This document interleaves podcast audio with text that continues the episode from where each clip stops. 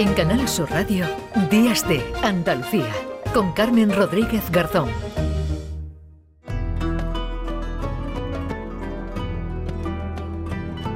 Cuadernos de Arqueología, con Manuel Navarro.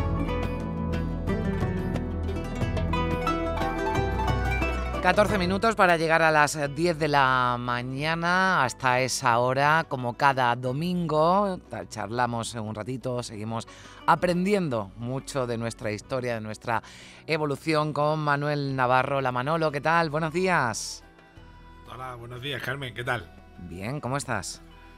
Pues estupendamente, eh, deseando empezar a hablar del tema que nos ocupa. Hoy nos vamos a ir lejitos, ¿verdad? Que estas últimas semanas hemos estado hablando, porque hay mucho en Andalucía, afortunadamente, de lo que, de lo que hablar, de excavaciones, de, de proyectos, de, de, hallazgos, de estudios, ¿no? Que, que, siguen en pie, pero hoy nos vamos a ir un poquito, un poquito lejos porque, claro, es que esta sección es muy global, no nos vamos a poder quedar aquí.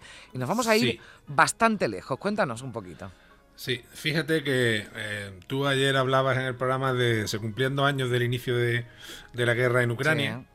Eh, y precisamente la, noche que estallaba la guerra, eh, nosotros estábamos en capilla para volar hacia Tel Aviv con, con, la invitada que tenemos hoy, con María Martín Torres, que es directora del CENI, del Centro Nacional de la, de la Evolución Humana de Burgos, para ver precisamente eh, yacimientos y, proyectos que en los que ella había trabajado en, eh, y estaba trabajando en Israel. ¿no? Eh, quiero decir esto porque la evolución humana, que es una, y su estudio, que es una tarea quizá un poco quijotesca por, por lo descomunal ¿no? y por lo fragmentada, pues nos lleva y lleva a los investigadores como María, que es una una paleoantropóloga de, bueno de, enorme prestigio, pues por todos los rincones prácticamente del planeta. Ella probablemente sea de las personas que conoce mejor por su investigación en, en, Israel, ¿no? En el, en el, corredor del Levante y en Demanisi en Georgia y también en China, sea quizás la persona de las que mejor conoce la evolución humana eh, y las pistas que hay sobre ella en el continente asiático, que es un continente vastísimo, enorme, como, como bien sabemos todos, ¿no? Eh, es verdad que la evolución se relaciona y con razón, mucho con África, claro. Eh, pero Asia, Eurasia tiene también eh, algo que decir, ¿no? Y yo mm. creo que para ellos la persona que mejor nos puede hablar del asunto es precisamente María Martino, que no sé si está ya por ahí. Sí, ya nos está escuchando. Hola María, ¿qué tal? Sí, sí, sí. Hola, nada, muy bien, buenos días. y, muchas gracias por esas palabras siempre tan cariñosas, pero bueno, muy bien, muy bien. bueno, gracias María por, por, acompañarnos, para contarnos, ¿no? Porque, bueno, a mí me, decía, me decía Manuel el otro día, eh, María ha estado, bueno, recientemente en China, en Australia, y digo, bueno, pues seguro que trae material, ¿no? Y que nos, y que nos, y que nos va a contar cosas. Decía una cosa muy, muy interesante, ¿no? Eh, Manolo, y es verdad que, que Asia ha tenido un papel ¿no? más secundario, ¿verdad? En las investigaciones de la evolución humana que se han centrado más en África, María. Sí, pues sí, pues por muchas cuestiones, a veces son históricas, culturales, ¿no? Un poco el devenir, parece que la historia de la evolución humana eh, ha seguido siempre una narrativa contada desde el punto de vista, voy a decir, más occidental, ¿no? La, la, voz cantante, la narrativa de todos esos hechos la hemos construido sobre todo con las investigaciones que se han hecho en el mundo anglosajón y parece que Asia pues ha estado desconectada. Entonces estábamos contando una historia eh, a la que le faltaba una pieza del puzzle enorme, o sea, digamos el tamaño que tiene Eurasia, que tiene simplemente te voy a decir uno de esos países como China, ¿no? Entonces, esa desconexión ha hecho que, sobre todo, centrándonos en la idea que es verdad de que una gran parte del, del origen, ¿no? De, de, de, nuestra especie en particular, que es Homo sapiens, pero hay muchas otras especies en ese árbol humano, sí parece que lo localizamos en África. Mm. Pero eso no quiere decir que, que en el resto del mundo no haya mucho y muy importante a lo largo de toda nuestra historia que tengamos que tener en cuenta. Entonces, yo creo que en estos años que afortunadamente empezamos como a ver más comunicación entre los diferentes grupos de investigación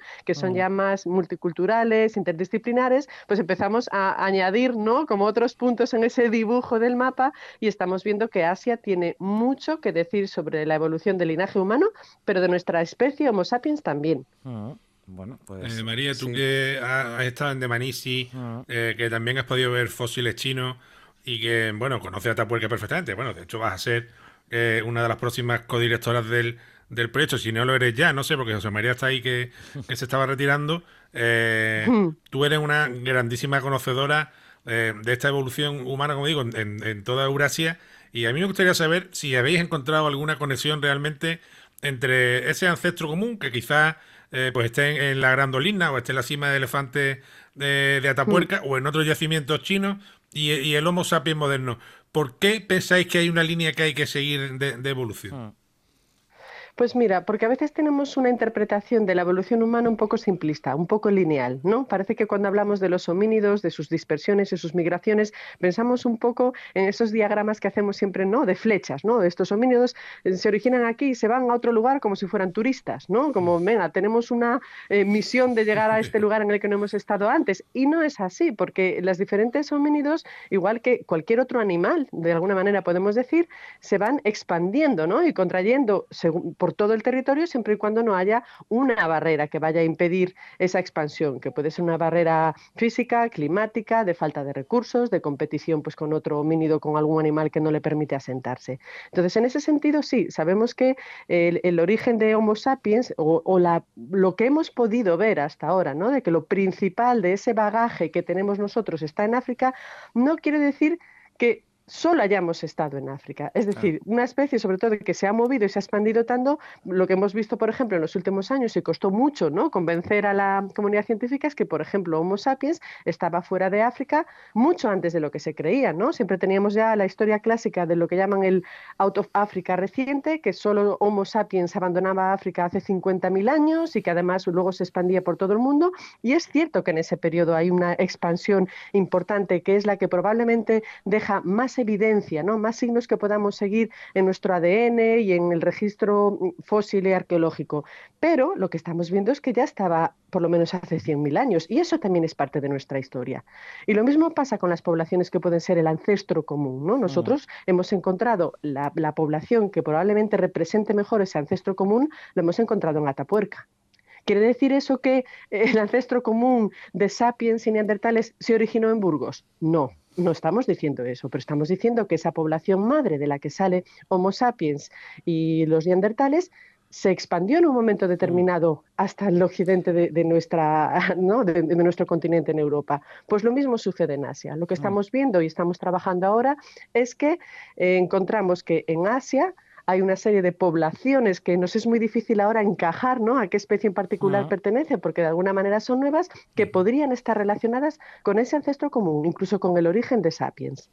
Claro, ahora me, imagino que la investigación, o que eh, no sé si en esto ya tenéis alguna, alguna conclusión, es como, em, bueno, pues llegan ¿no? A, a, unirse o a mezclarse ¿no? esas especies. ¿Cómo llega, por ejemplo, pues el Homo sapiens ¿no? a sitios de Asia?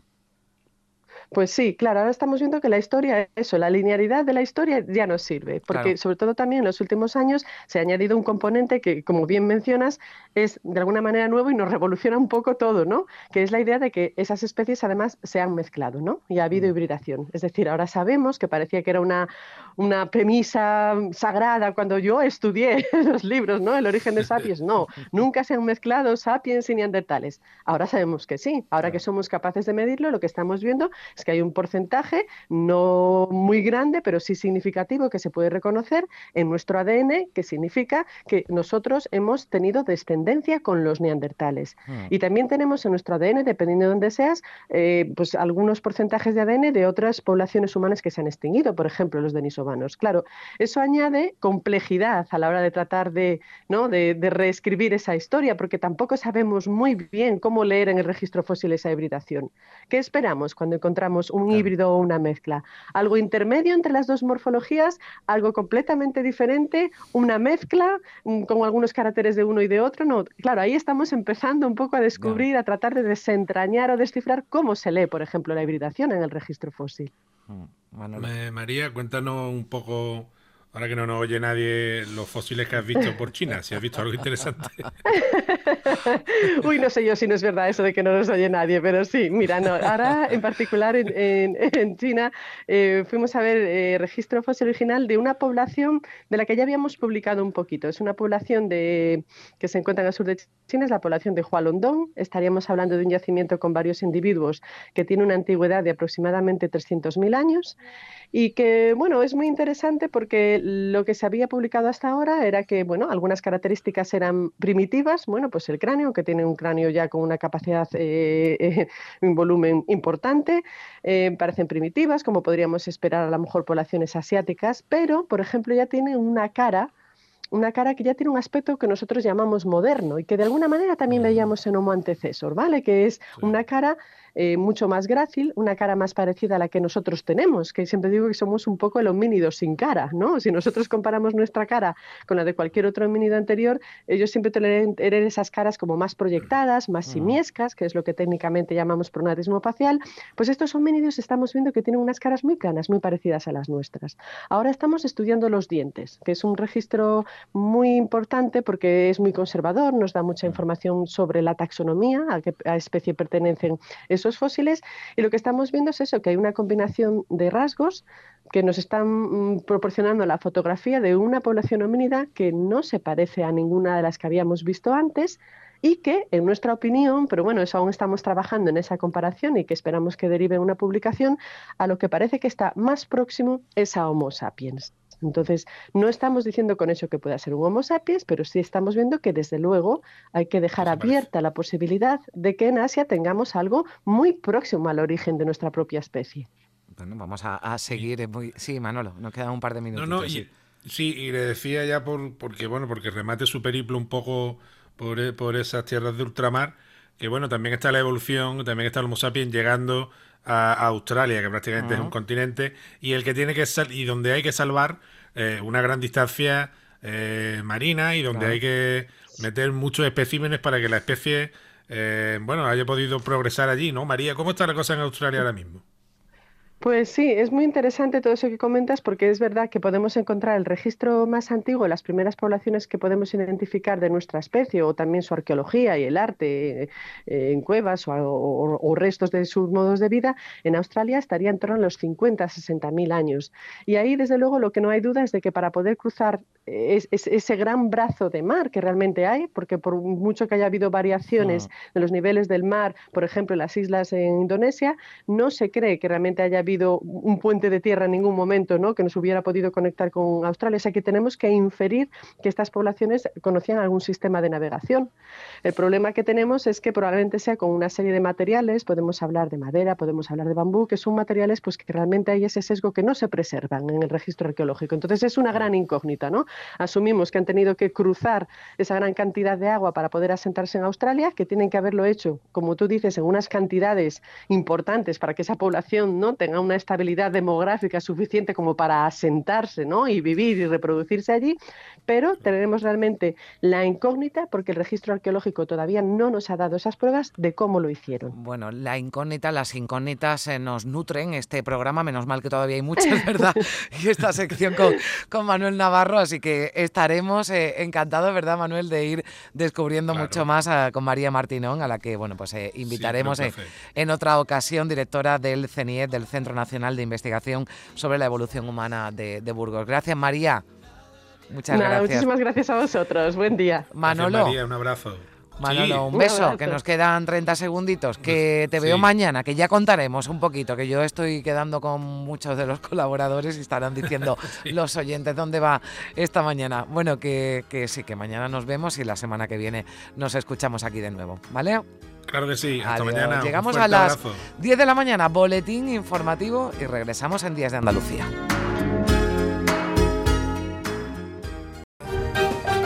En Canal Sur Radio, Días de Andalucía.